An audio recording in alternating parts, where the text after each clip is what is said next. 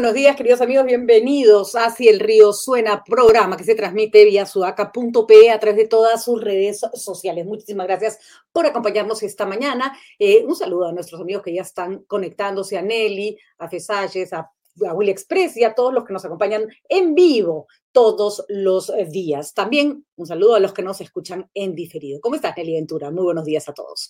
Eh, hoy día vamos a hablar de educación.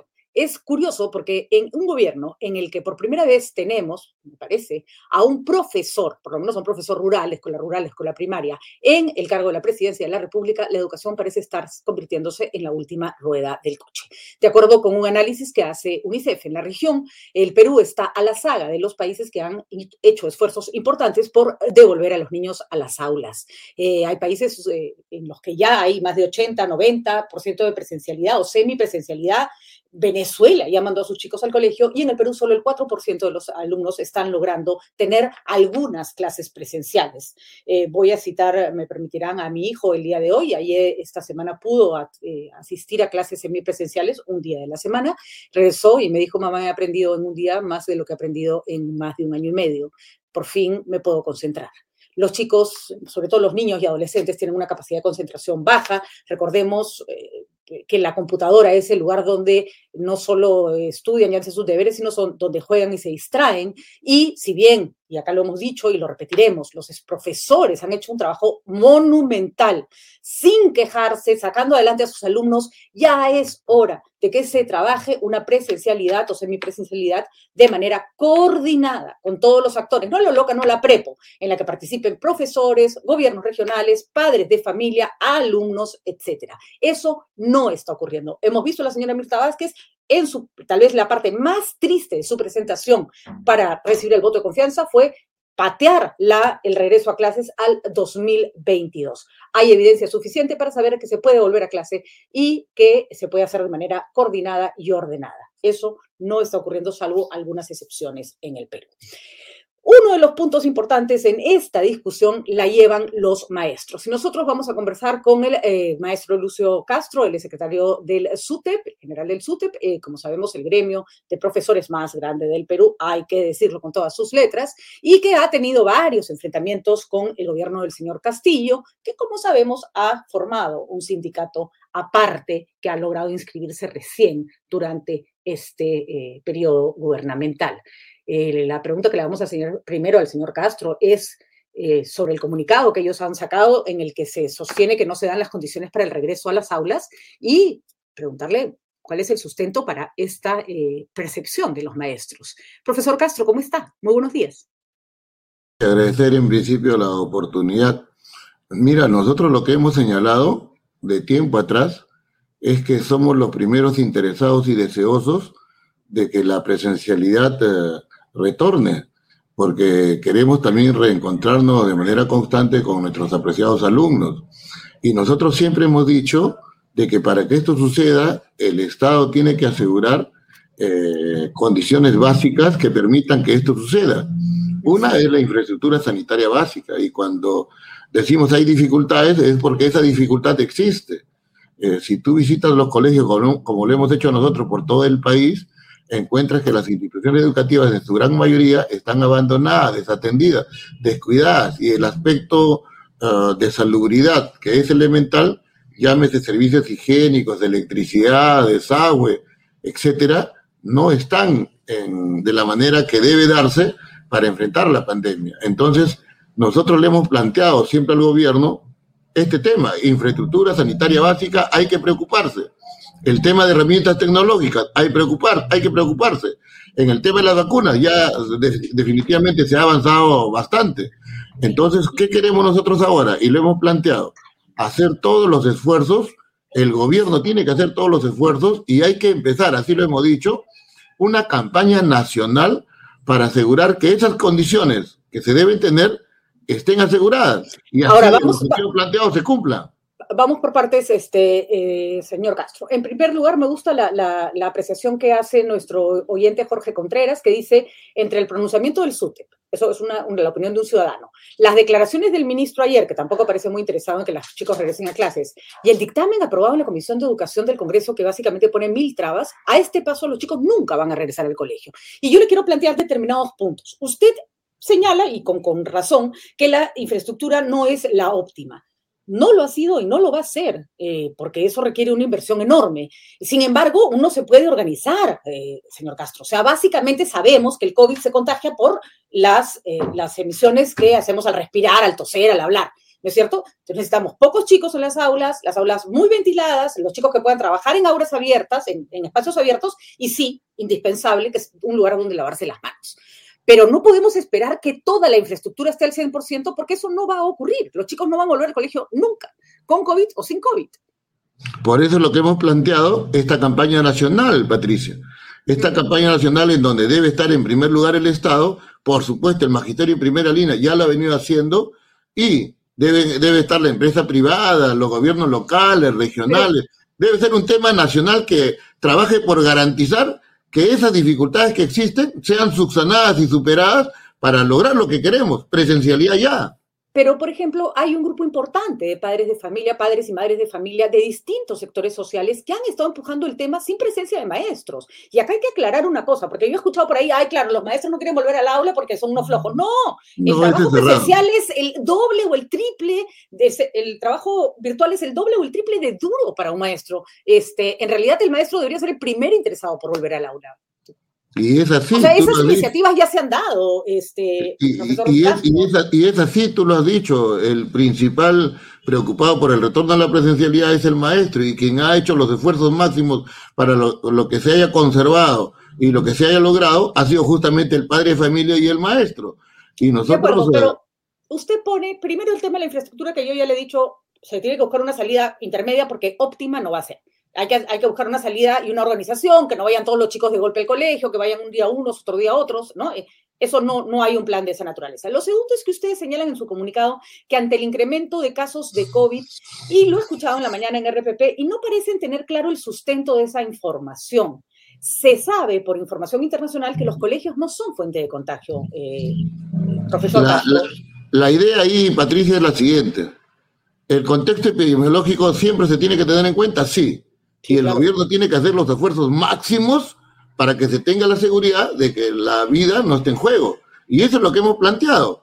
Y nosotros exigimos justamente al gobierno para que los esfuerzos en ese sentido se hagan. ¿Cuántos maestros faltan vacunar el día de hoy? Prácticamente ninguno. Salvo que haya un maestro decidido no vacunarse, porque su grupo etario ya está cubierto, ¿no?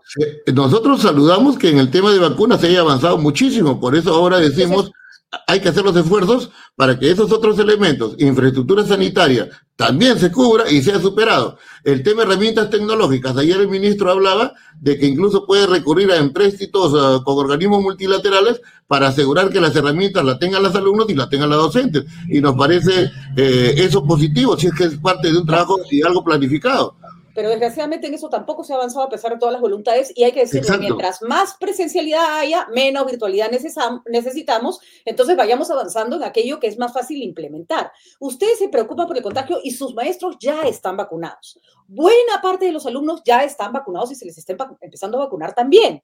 Entonces, el contexto epidemiológico es importante, pero dejaron de ser un grupo de riesgo, este, profesor Castro. Te vuelvo a señalar, Patricia. ¿Hay que tenerlo en cuenta? Sí. Eh, o sea, en principio esto no significa que estamos buscando un impedimento o un pretexto para no, la no presencialidad. Hemos dicho bien claro, queremos presencialidad ya y trabajemos todos para asegurar que aquellos aspectos que se necesitan para no poner en riesgo la vida se aseguren. Uno es la infraestructura sanitaria básica, otro herramientas tecnológicas. Y nosotros como maestros estamos en ese camino de asegurar y plantear la campaña nacional para toda la población para asegurar que eso suceda. ¿Cuándo para ustedes sería óptimo el regreso a clases? ¿Consideran que este año se puede regresar a clases si se hacen esos esfuerzos? El, gobierno ha planteado que en el mes de marzo debe suceder esto. Y nosotros consideramos que si esto es así, hay que trabajar todos para que el primer día hábil de marzo se cumpla el objetivo. Y no hay que negar también... que, que, no que hasta agosto no van a volver a clases. No, no, no, no, no. Nosotros decimos marzo. Y el gobierno y todos nosotros tenemos que hacer los esfuerzos para que así suceda. Pero esto no quita una realidad que tú también has señalado. En muchas partes del país, sobre todo en la ruralidad del país, las clases se han iniciado y se han iniciado en atención a planteamientos también que el SUTE está desarrollado. Nosotros somos lo que le hemos planteado al gobierno anterior de que para poder eh, lograr lo que los padres y familia querían y también alumnos, había que tener en cuenta cuatro elementos, cuatro principios. Y ahí es donde se ha comenzado a hablar del lugar seguro, lugar, lugar flexible, lugar gradual y el aspecto voluntario. Grandes unidades educativas, eh, eh, profesor Castro, grandes unidades educativas como la Alfonso Ugarte, los colegios emblemáticos, vamos, esos tienen una infraestructura de lujo, de lujo y muy bien, así deberían ser todos los colegios del Perú. Los profesores de esos colegios ya están vacunados. Los chicos ya se están vacunando. ¡Ya! O sea, ¿por qué tenemos que esperar hasta marzo del próximo año? Ya deberían estar viendo los chicos, aunque sea jugar fútbol un rato, ah, ahí, a con los Patricia, ese tema, como te digo, ya lo hemos planteado y está señalado en la resolución ministerial 121, que dice que si tú quieres retornar a la semipresencialidad o presencialidad, tienes que asegurar que esos cuatro principios estén. Lugar seguro, que tiene que ver con el contexto epidemiológico, flexible, gradual y el fundamental, voluntario, que haya concierto de voluntades, que todos estén de acuerdo y todos se integren a las labores educativas. Eso lo ha planteado el SUTE. Ahora, y, le va la mano con lo que hemos dicho, retorno a la presencialidad ya. Ahora, ustedes plantean cuatro requisitos que son bastante, este, ahí no lo voy a negar, que son coherentes. Sin embargo, ya le digo, buscar la perfección es un camino para no para ir a, ninguna Estamos de acuerdo. Entonces le pregunto lo siguiente, que es la preocupación básica, profesor Castro. Ustedes están enfrentados al gobierno del señor Castillo. No, no le voy a negar que razones no le faltan. En este momento le están negando, me parece, la inscripción al SUTEP o hay intentos de negarle la inscripción al SUTEP, que es el gremio más importante de maestros del Perú. Hay un gremio fomentado por el presidente de la República, lo cual es difícil de, manejar para los maestros y es realmente, yo creo, un atentado contra la, la unión de los maestros. El problema, profesor Castro, es que la ciudadanía teme que la presencialidad o la semipresencialidad se convierta en una herramienta de presión de los maestros para conseguir sus reclamos sindicales que no tienen nada que ver, sin dejar de ser importantes, con que los chicos vuelvan a clase. Se lo planteo así de, de crudo, profesor Castro, ¿cómo sabemos que la condicionalidad para regresar a clases no se convierte en una herramienta de chantaje para el gobierno del señor Castillo? El SUTE no está acostumbrado a chantajear ni extorsionar a nadie, Patricia. Nosotros eh, consideramos que el centro de nuestro trabajo y preocupación deben ser los alumnos. Y todas nuestras propuestas han estado en función de ello. Cuando decimos nosotros mejoramiento de infraestructura, y no decimos eh, infraestructura idónea, infraestructura básica. Cuando decimos la alimentación, es un tema que también hay que ver ahora en el tema de la semipresencialidad o presencialidad. El tema de transporte público. Estamos pensando no en los trabajadores, estamos pensando en los alumnos. Yo insisto, en los padres yo insisto en que pedir mucho es lo mismo que, que conseguir nada. Y, sin negar que, los pedidos son básicos. Ahora, la pregunta lo que, hay que hacer, Patricia, lo que hay que hacer, Patricia, es plantearnos prioridades para que eso se desarrolle de la mejor manera y en función de nuestra realidad avanzar en aquello que podamos lograr todos de manera conjunta. Pregunto, ustedes han, en, los comunicados que han, han, mandado, han hablado de que, que no se ha cumplido con el presupuesto del 6%, eso, es real, que no se ha incrementado, eh, perdón, que no se, le ha no se ha incrementado el sueldo de los auxiliares, eso es real, que no se han nombrado 283 mil maestros. Esto está mezclado en el mismo comunicado en el que hablan de la, este, de las condiciones que se deben dar para que los maestros vuelvan a clases. Entonces, mi pregunta es, al mezclarse ¿Cómo sabemos que el día de mañana el SUTEP no le va a decir al gobierno, mira, tú no nos pusiste el presupuesto en 6%, nosotros no volvemos a la presencialidad? Porque esa, es una decisión que de tomarla enfrenta al, al gobierno del señor Castillo con los padres de familia, ¿no? Mira, uno, de que el pronunciamiento nuestro ha abordado varios puntos, como tú lo has señalado. Y sobre el tema retorno a la presencialidad, eh, hay un convencimiento y énfasis especial. Somos los primeros interesados en que eso suceda. En el tema de reivindicaciones eh, para los trabajadores, lo hemos tocado y lo hemos planteado de la siguiente manera. El SUTE no lo dice, la Constitución establece que debe destinarse el 6% del PIB para educación. Y eso es algo imperativo que los funcionarios y la administración debe cumplir. Y eso lo queremos recordar al señor Castillo. Uno. Y dos, también es natural que los trabajadores, Patricia, planteen que sus, sus remuneraciones se incrementen. Somos los peor pagados de Latinoamérica. Es natural que los docentes contratados salgan de esa eh, odisea anual en el sentido de que están contratados y no están en una incertidumbre, incertidumbre constante. Son buenos para ser contratados, pero malos para ser nombrados. Y esa mirada que tiene el Estado no es la más precisa ni correcta. Cuando ellos ya han demostrado que tienen idoneidad y solvencia porque han enfrentado múltiples evaluaciones y las han superado y tienen contratos. Ahora, el Paul Neira, que está con nosotros, que es especialista de educación, nos dice que el 6% no está en la, en la Constitución, tiene razón, ese ha sido un punto del acuerdo nacional, lo que no quiere decir, gracias Paul por la precisión, que sea una aspiración absolutamente válida. La pregunta, la repito, eh, señor Castro, yo no estoy cuestionando la validez de las demandas. Efectivamente, todos sabemos y creemos que los profesores deberían estar mejor pagados y también que el presupuesto de educación debe ser mayor. La pregunta es la siguiente, la, el retorno a clase está condicionado a que esos pedidos tradicionales y largos del SUTE por los que viene luchando hace muchos años se cumplen. Es decir, si no se llega al 6%, si no se nombra 283 mil maestros, ¿usted no vuelve a clase? Te lo digo convencido en nombre del magisterio, eso no tiene ninguna relación y no está condicionado. El retorno a la presencialidad debe darse y hay que apostar por asegurar que todo lo que se requiera para que eso suceda se puede concretar. Y quiero hacer una precisión, Patricia, permíteme. Hay una ley, la 31097, que lo que promovió fue una reforma de la Constitución en su artículo 16, que antes decía el presupuesto para educación debe ser idóneo y que ahora expresamente dice el presupuesto debe ser el 6% del PBI para educación.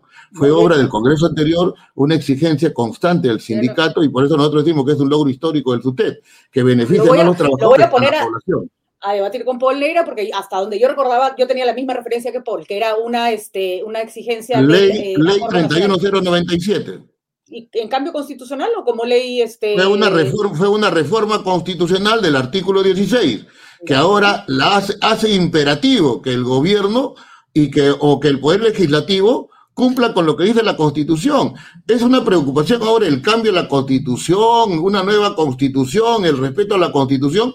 Nosotros como maestros y en todo caso como padres de familia planteamos que se respete la Constitución que ahora dice expresamente 6% del PBI para educación. Eso va a permitir, eh, Patricia, solucionar problemas, no solucionar los problemas de la educación, pero sí avanzar en su solución en términos de infraestructura, en términos de calidad, equidad, alimentación, capacitaciones, remuneración de los trabajadores. Va a poder enfrentar de manera transversal los problemas que educación tiene. De acuerdo, gracias porque me has hecho la tarea. Yo no tenía el dato, eh, no, no, recordaba en realidad, he estado viendo otros temas de educación. Paul dice que el tema está en el Tribunal Constitucional porque ninguna ley puede generarle gasto al Estado, lo cual es absolutamente cierto, pero también hay que decirlo que mientras una ley está en el Tribunal Constitucional, la ley está vigente. Y en este momento la ley está vigente. Eso sí hay que aclararlo. ¿no? Esa ley no está en el Tribunal Constitucional, esa ley fue promulgada eh, por el gobierno anterior. Pero una ley promulgada puede entrar a consulta al Tribunal Constitucional perfectamente y hasta que el Tribunal se pronuncie. No ha sido, no ha sido, cuestionada, no ha sido cuestionada.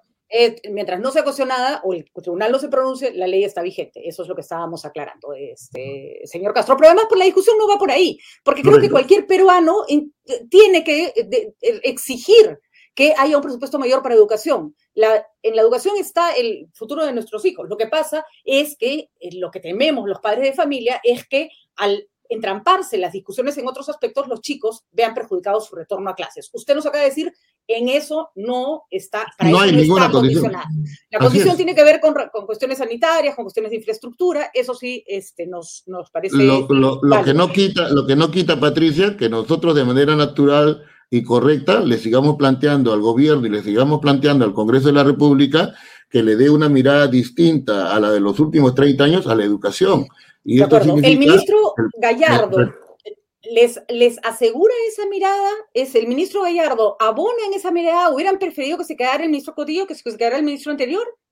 Mira, eh, la práctica es criterio de verdad y lo, lo concreto es que en la presentación de la primera ministra, el presupuesto para educación es 4,2, contrario a lo que la Constitución establece. No hablan de incremento de remuneraciones o en todo caso plantean eh, la mirada anterior de una de tres soles diarios de aumento para los trabajadores de educación y a los auxiliares de educación olímpicamente no los considera para ningún aumento, teniendo una cantidad de 1.300 soles que es indigna. Y en el tema de los contratados no, no ninguna precisión y por eso nosotros insistimos como SUTEP que deben ser nombrados en todas las plazas existentes, por supuesto, respetando la normatividad y demostrando su idoneidad y solvencia. ¿Ustedes sí están en favor de la meritocracia? ¿Lo creen o, no? ¿Y creen que el señor Castillo se va a volar esa ley magisterial que hay que decirlo, les ha costado a todos? Le ha costado a los maestros implementar, eh, asumirla, al Estado implementarla, a los padres de familia y a los chicos también ver los, los resultados de eso en las aulas. Bueno, en el señor Castillo hemos encontrado lamentablemente mucha contradicción. Un día dice respeto a la Constitución, otro día no, un día dice eh, voy a preocuparme por la educación como maestro y en la práctica no está demostrando ninguna preocupación por la educación, por los trabajadores y el resarcimiento de sus derechos. Y eso es lo que genera mucho malestar en el magisterio y en los trabajadores, y eso es lo que obliga también al sindicato a plantear ante la población, ante la sociedad, eh, la desatención de la cual sigue siendo sujeto eh, los trabajadores de la educación. Eh, finalmente, el señor Gaso creo que ha sido bastante claro en sus, en sus precisiones, porque creo que ha, ha hecho precisiones importantes sobre un comunicado que parecía ir en otro sentido. Entonces, está bien conversar para saber por dónde van los maestros. Em, la relación de los maestros con el profesor eh, Castillo, con el presidente eh, Castillo. Descontento, mucho malestar. Hemos visitado y seguimos visitando las regiones del país. Todos los dirigentes de ustedes estamos desplazados y lo que encontramos es eh, que el maestro eh, señala de que sus principales preocupaciones y que la preocupación por la educación no es manifiesta en el gobierno. Y hay cuestiones concretas, presupuesto para educación conforme la constitución señala, incremento de remuneraciones justo y digno, que tal, de tal manera que nos saque de ese último lugar en Latinoamérica, el nombramiento de maestros tienen en la página del SUTEP, abre la página del SUTEP, el 25 de octubre ustedes publican un extenso texto que dice el SUTEP frente a la desesperación de los divisionistas. Trasnochados personajes carentes de representación cuestionan la legitimidad y legalidad del SUTEP. Se equivocan aquellos deben responder cómo es que de la noche a la mañana lograron su inscripción ante el Ministerio de Trabajo pese a no cumplir con los requisitos. Y además eh, hay algunas iniciativas por, le pregunto, eh, profesor Castro, por eh, eh, impedir el, funcionamiento del SUTEP? No, lo que ocurre, Patricia, es de que de manera extraoficial nos hemos enterado de que hay una petición de FENATEP de anular la inscripción del SUTEP, consideramos que ese es un delirio y que tiene como explicación el rechazo que encuentran en el Magisterio Nacional que no acepta organismos pro patronales, pro gobiernistas y que no se afilia a esa organización. Y lo que tenemos que demostrar en este mes que viene es quién es el sindicato mayoritario y lo que usted vamos a hacer es ratificar esa situación. ¿El FENAT está pidiendo que les quiten ustedes la inscripción? Eso es lo que está pidiendo increíblemente, ¿no? En todo caso, es la desesperación que me imagino los inunda por el rechazo que tienen en el magisterio. ¿Y, son sindicatos... explicación al ministro Gallardo? Porque ahí sí hay una, una, una, este, han tenido comunicación con él, porque ahí sí hay una pregunta que hacerle. Finalmente, el FENAT es un sindicato impulsado por el gobierno. Nosotros recogemos o valoramos del ministro de Educación el hecho de que haya recogido las propuestas del SUTEP. Una, él lo plantea en términos de movilización nacional o social. Nosotros lo planteamos como, como, campaña nacional para asegurar las condiciones para la presencialidad. Nosotros saludamos de que haya dicho, muy a su pesar, voy a conversar con el SUTEP porque voy a respetar la ley. La ley dice bien claro, pues, quieres conversar sobre la problemática de los trabajadores, conversa con su interlocutor válido. ¿Quién es el interlocutor válido? El sindicato mayoritario. ¿Quién es el sindicato mayoritario? El SUTEP. Entonces nosotros estamos esperando el día y la hora para poder plantearle pues las inquietudes que tenemos los, maestros y auxiliares de educación del Perú y para plantearle también lo que estamos señalando, necesidad de una campaña nacional para asegurar la presencialidad ya y contribuir para que el Estado y exigir para que el Estado eh, asegure pues eh, la infraestructura idónea, herramientas tecnológicas, el tema de transporte, el tema de distanciamiento, que son parte ya de este proceso de retorno a la presencialidad. Algunas personas nos han estado mencionando que, por ejemplo, todos los chicos no están vacunados. Sí, es verdad, pero todos los chicos no están vacunados en países donde ya se volvieron a los colegios. Porque hay que tener una, claro, que si el maestro está vacunado, el chico no lo puede contagiar o lo contagia en una variante leve del coronavirus. Si le da coronavirus al chico, la, se sabe y la experiencia está ahí, a los niños el coronavirus les da de manera leve. Entonces, no se puede, no se tiene que esperar que el 100% esté vacunado para mandarlos al colegio. Eso se ha ido a la escuela en otros lugares del mundo con la población de mayor. O sea, las personas mayores de 18 sí deben ser vacunadas en su mayoría, en su totalidad, para poder enfrentar a clases. Hay otros siempre, siempre, siempre Patricia se toma como referencia lo que está ocurriendo en Latinoamérica, ¿no? Pero lo que no se dice es que Bolivia, eh, México, Chile, Argentina, Colombia, tienen una mirada a la educación distinta a la que se ha tenido en el Perú, empezando por el presupuesto, ¿no? Entonces, las condiciones para el retorno son más factibles y pueden darse en menos tiempo. y, eso también hay que señalarlo, ¿no? Muy bien, muy bien, señor Castro. Vamos a ver entonces, este, no, este es el gobierno en realidad en el que más conflictos se tiene con la educación, uno de los que más conflictos se tiene con la educación, teniendo a un profesor de presidente de la República. Francamente, eso es una contradicción. Le tomamos la palabra que los maestros están luchando por el regreso a clases, que no van a condicionar el regreso a clases a pedidos sindicales válidos, pero que no, es, no, no, no tienen que ver con la presencialidad, sino con luchas del eh, magisterio. Gracias. Absolutamente de acuerdo, Patricia, y te agradecemos la oportunidad que nos, ha, que nos ha permitido precisar lo que hemos señalado en nuestro pronunciamiento y que ha sido de alguna manera objeto de distorsión o un entendido equivocado, ¿no? Gracias por la oportunidad. Siempre, siempre Gracias por la oportunidad. No a usted, profesor Castro. Siempre hay espacio para eh, mejorar la comunicación y para que la, la, ciudadanía entienda qué es lo que los profesores quieren. Muy buenos días. Gracias por habernos acompañado. Y he leído muchos comentarios diciendo los profesores solo quieren su plata. Yo acá quiero hacer una diferencia. Puede que no tengan, no tengan a veces las, eh, las huelgas del subte nos molesten, pero sí quiero eh, decir una cosa. Hay que tener un respeto profundo por los maestros de nuestro país. Y creo que el primero que no lo está teniendo es el presidente de la República. Porque todos esos profesores de, los que ustedes están rajando en el chat, como rajando es una palabra un poco fuerte, pero criticando, no sé si los han visto trabajar en pandemia. No sé si los han visto. Han sido heroicos han sido heroicos y como eh, decía el profesor Castro, eh, que le tomamos la palabra de que no está condicionando pedidos sindicales al retorno a clases, eh, son los primeros en querer volver porque eso les va a facilitar el trabajo. Los profesores han estado trabajando hasta las 10, 11 de la noche contestando WhatsApps, que ha sido la herramienta de, de comunicación con sus alumnos más eficiente y por supuesto este aprendizaje se tiene que haber visto afectado en colegios de primera categoría, carísimos, privados, hasta en el colegio más chiquitito en zona rural, los alumnos no han aprendido como debieran. Estamos con Milagros Sanz. Milagros eh, representa a los padres de familia que en su momento se organizaron, y eso es importante porque han sido los primeros en organizarse, padres de familia que han reunido a padres de distintos tipos de colegio, pidiendo marchando, exigiendo que los chicos vuelvan a clases. ¿Cómo estás, Milagros? Muy buenos días. Eh, buenos días, Pati. Gracias por la invitación. Eh, efectivamente, yo soy vocera del colectivo Volvamos a Clases Perú, un colectivo que agrupa a más de 13.000 padres, madres de familia de todo el país, de colegios públicos y privados. Ustedes empezaron con esta campaña hace unos, unos meses, unas semanas, no, unos meses, y hay que decirlo, ¿no? Eh, hacían una cosa que era muy válida, era decir, por favor, empiecen a pensar cómo van a regresar los chicos a clase. Estaba clarísimo que el día que marchaban no podían volver los chicos a clase porque todavía no se habían dado las condiciones. Sin embargo, desde que empezaron Milagros esas marchas hasta el día de hoy, ¿sienten que ha avanzado en algo la propuesta del gobierno para el retorno a clases? Muy poco, Pati, muy, muy poco, demasiado poco. La verdad que lo que sentimos es que si bien nosotros empezamos el colectivo en abril, porque para nosotros las condiciones ya estaban dadas para el retorno, como tú misma lo dijiste, en ninguna parte del mundo se ha condicionado el retorno a ningún tipo de vacuna, ni siquiera la de los docentes. Seríamos uno de los poquísimos países que pide la vacunación docente. La de niños no se ha pedido en ninguna parte del mundo. Eh, nosotros estamos muy conscientes de los problemas catastróficos de salud mental que ya tenemos en la generación de los niños y adolescentes de hoy.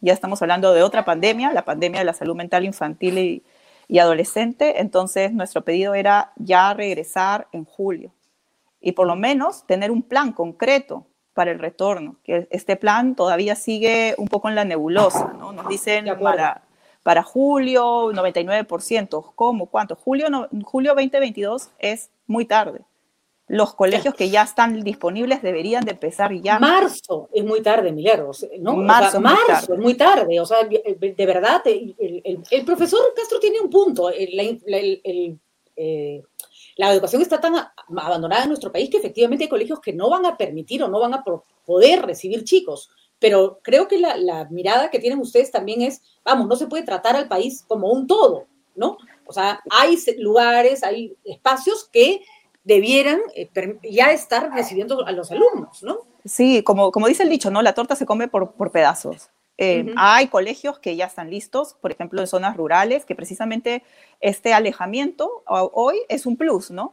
Fue una contra, hoy es un plus, eh, que además han tenido el contra de no tener la conectividad durante casi dos años, o sea, la, la educación haya sido nula. Esos colegios ya deberían haber empezado ayer, hace semanas, y tienen las condiciones para empezar. Hay algunos que lo han hecho, hay otros que no. Eh, de otro lado, hay colegios públicos que están maravillosamente bien y que podrían empezar, pero hay otros que no. Entonces, vamos con los que ya pueden. Hay privados también que están listos, hay privados que no. Entonces, no se trata de privado, público, se trata de que los que están listos, los que ya hay más de 86 mil colegios habilitados, ellos que empiecen, que comiencen, porque además también una vez que uno empieza, va viendo poco a poco ensayo-error, ¿no? Esto vamos, estamos volviendo. Va a haber cosas por mejorar, por supuesto. Va a haber cosas para perfeccionar, por supuesto. Pero no podemos quedarnos estancados pensando en que nuestra educación no es como la de Finlandia, por eso no podemos volver a clases. Totalmente de acuerdo. Y, y, un punto importante, Milagros, tú decías, nadie condicionó la vacunación de los maestros para el regreso, pero hoy los maestros ya están vacunados. Su grupo etario ya no, no existen maestros menores, menores de 18 años, vamos a decirlo con toda claridad. Y el grupo de mayores de 18 años ya fue vacunado. Incluso se empieza con vacunación de chicos y sabemos que un chico, el coronavirus le da, no lo, en el 99.9% de los casos, no lo mata. A lo, a lo, más le da como un resfrío fuerte. Como un resfrío, sí. No, no podemos condicionar ya. Eh, no, o sea, nosotros desde el colectivo nos sorprende que la vacunación docente y de personal auxiliar, este, ya estamos en el más del 80%, pero está avanzando a pasos muy, muy, muy cortos, muy pequeños. Quizás hay un grupo de profesores que no se quieran vacunar y eso también es algo que tiene que el Ministerio de Educación ser muy claro, ¿no? ¿Cómo va a ser el retorno? ¿Va a obligar a los docentes a vacunarse? ¿Qué dice el SUTER? El SUTER no ha dicho nada, dice 100% de los docentes vacunados. ¿Y qué vamos a hacer con los docentes que no se quieren vacunar? Bueno, en otros países del mundo, Milagros, no, no estamos hablando de docentes, estamos hablando de gente que no puede entrar a espacios públicos, de que no puedes este, sentarte en un restaurante si no estás vacunado, y los gobiernos se han puesto muy duros con respecto a si no te quieres vacunar, tu rollo, pero no puedes formar parte de la colectividad. Creo que ahí nos, tacharán de, no sé, de talibanas de la, de la pro vacunación, pero es un, es, ahí sí se tiene que proteger el bien común, ¿no? Bueno, por supuesto, por supuesto, pero son preguntas que yo suelto porque que no son parte de la propuesta. Lo que sentimos nosotros desde el colectivo y lo siente ya no solo la gente del colectivo, sino muchos padres de familia, la opinión pública es ya estamos indignados. Ya estamos en un punto de indignación. Ayer el ministro Gallardo salió a dar una conferencia de presas, habló mucho y dijo nada. Habló mucho y dijo nada, no dijo nada. Nosotros necesitamos, ya estamos pidiendo semanas, planes concretos, fechas, que los colegios ya estén. Por ejemplo, tenemos el caso de la Gore Cajamarca. El primero de noviembre arrancan todas las que están habilitadas.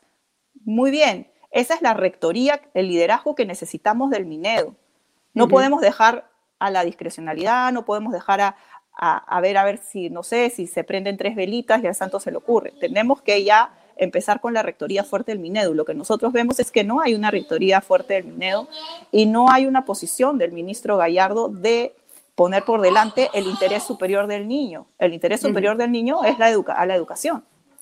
Yo creo además que a este paso, si nos seguimos demorando, vamos a tener que hacer que los chicos hagan un año más de colegio. Yo no sé cómo se va a recuperar estos dos años en los que los chicos hagan, o sea, los, años, los padres del primer año estuvimos ahí, ahí, y el segundo año no es que tiramos la toalla, es que ya más no se podía hacer, ¿no es cierto? Ya habíamos hecho todas las estrategias para que el chico prestara atención, la cámara prendida, y sentía, y yo he sentido que mi hijo y, los chicos que he visto a mi alrededor, su nivel de aprendizaje se ha eh, retraídos, ¿eh? ha disminuido. Sí, sí, no, sí, lo que tú, y lo que tú sientes y lo que muchos padres de familia sentimos es corroborado por la ciencia, ¿no? Hay estudios de Holanda, por ejemplo, con seis meses, eh, seis, perdón, ocho semanas de, cierre de escuelas y en Holanda, que es una sociedad más equitativa, donde todos tienen internet, todos tienen celular, todos tienen conexión, eh, las pérdidas han sido de, de, más o menos de por cuatro meses de clase, el equivalente por, por sí, seis meses de clases, cuatro meses de, pérdidas, ¿no? Seis meses de clases virtuales, cuatro meses de pérdidas. Y estamos hablando de una sociedad, como te digo, con todas las facilidades. En Sao Paulo eh, hicieron un estudio similar para estudiantes de secundaria, un año de virtual, fueron 1.2 años de pérdida, o sea, perdiste más de lo que estuviste en virtual. ¿Cómo va a ser acá con dos años? Dos años, dos años. Lo que, Hemos tenido la mayor pérdida económica de los, una de las pérdidas económicas más grandes a nivel mundial. Hemos tenido el mayor número de muertes a nivel mundial.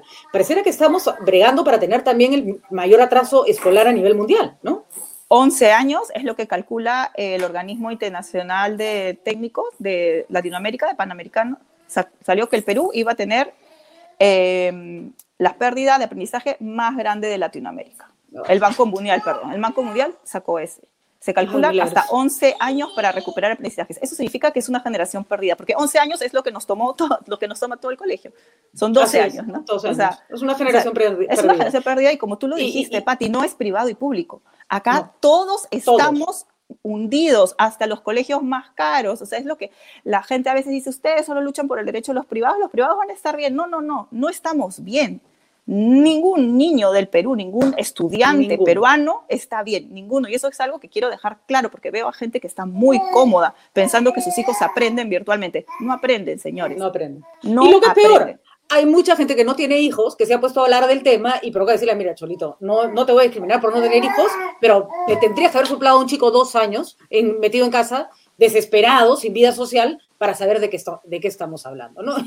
A mí en este momento, para los que no escuchan y no nos ven, la Casa de Milagros es un ejemplo perfecto de lo que ha significado la vida de todos los padres y madres de familia en los últimos meses. Saltan niños por todos lados, llora, otro corre. Así ha sido, porque los chicos han estado literalmente presos en sus hogares. Y Así es. vamos a decirlo, milagros, pueden ir al mall, pueden ir al estadio, ¿no? A todos lados pueden ir, pero al colegio no, es ridículo. Pueden ir a una fiesta, los podemos llevar al, parque, los podemos llevar al cine ahora incluso, y no podemos llevarlos a, estudiar. Y también es algo que es muy importante que, de pensar, es que tenemos que empezar a repensar la escuela más allá de las cuatro paredes del aula, ¿no? Porque la gente dice, no, eh, no entran 40 alumnos, pero caramba, hay patios, hay cafeterías en algunas escuelas, y si no hay parques tenemos la suerte de que no tenemos climas extremos. Eso en Finlandia sería imposible porque el chico se te congela fuera de la clase. Acá lo mandas con doble casaca y que la profesora haga la clase este, al aire libre, ¿no? Tal este, cual, que conversen, que tengan clases de asesoría, que ya empiecen a hacer deportes, por amor a Dios. Hay, hay muchísimo, ¿no? Hay muchísimo, hay muchísimo por hacer y muchísimo por cambiar el chip y a la gente, y realmente muchísimo por investigar, ¿no? Tenemos que que leer, ver lo que pasa, qué pasa en los países vecinos. Hablaba el señor Lucio Castro de los países vecinos. Bueno, en México se inició el retorno a clases obligatorio en el pico de la tercera ola. ¿Y qué pasó? Empezaron a caer los casos. Esto es algo también muy importante. Lo mismo pasó en Estados Unidos, que decían que habían subido los casos. Habían subido porque eran las vacaciones. Las escuelas impiden la movilidad social porque los niños están yendo a clases, las familias no están viajando, no están saliendo, están yendo los niños de la casa al colegio, de la casa al colegio, los papás están en casita trabajando, yendo a sus trabajos. Entonces se corta el contagio comunitario. se genera una burbuja. Se genera, una, genera burbuja, una burbuja y gracias al colegio. Nuevamente también eh, la excusa del transporte público vamos, que si los papás, los familiares de los niños salen a trabajar todos los días en transporte público y se cuidan, ¿por qué no vas a permitir que el niño vaya a estudiar en el transporte público tomando los mismos cuidados? Y si queremos... tal vez, y, tal vez este, incluso, eh, eh, Milagros, es importante decirlo, ya también eh, que se fomente que el chico estudie más cerca de su casa. También, también, o sea, chocolateemos a los alumnos. O sea, señor, disculpe, usted va a recibir clase en lugar de presencial en el colegio que le quede en la esquina hasta, ¿no? Este nuevo aviso, ¿no? Claro, y en fin. generamos este, una educación más equitativa porque ya sabes que da igual tu colegio que quedaba a 20 cuadras o el que queda acá a 3. Así es, exactamente. Porque finalmente lo que, lo, que corresponde, el chico se matricula en el colegio que le queda en la esquina, no en el que queda a 18 kilómetros.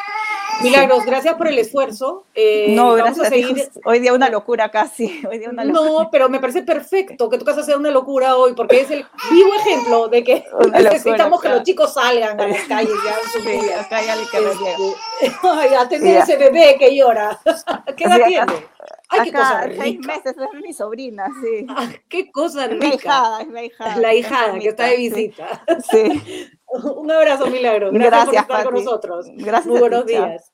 Milagro Sáenz del colectivo Volvamos a Clases eh, ya. Eh, es un esfuerzo que han hecho los padres de familia de todas las regiones, de todos los sectores sociales, de todo tipo de educación, exigiéndole al gobierno lo que decía Milagros, vamos, un poco de creatividad, ¿no? Es momento para poner a echar, a echar a andar planes distintos y no pensar que la educación va a volver exactamente como era. Va a ser semipresencial. Si el chico no puede cruzarse toda la ciudad para ir a un colegio que le queda lejos, que vaya al colegio que tiene más cerca. Eh, en fin, hay tantas cosas que se pueden hacer. Como decía Milagros, si la clase no se puede hacer porque no entra, no tengo dónde meter a todos los alumnos, vamos a hacer una clase en el patio, vamos a hacer una clase al aire libre, el clima empezó a mejorar. Vamos, ¿no?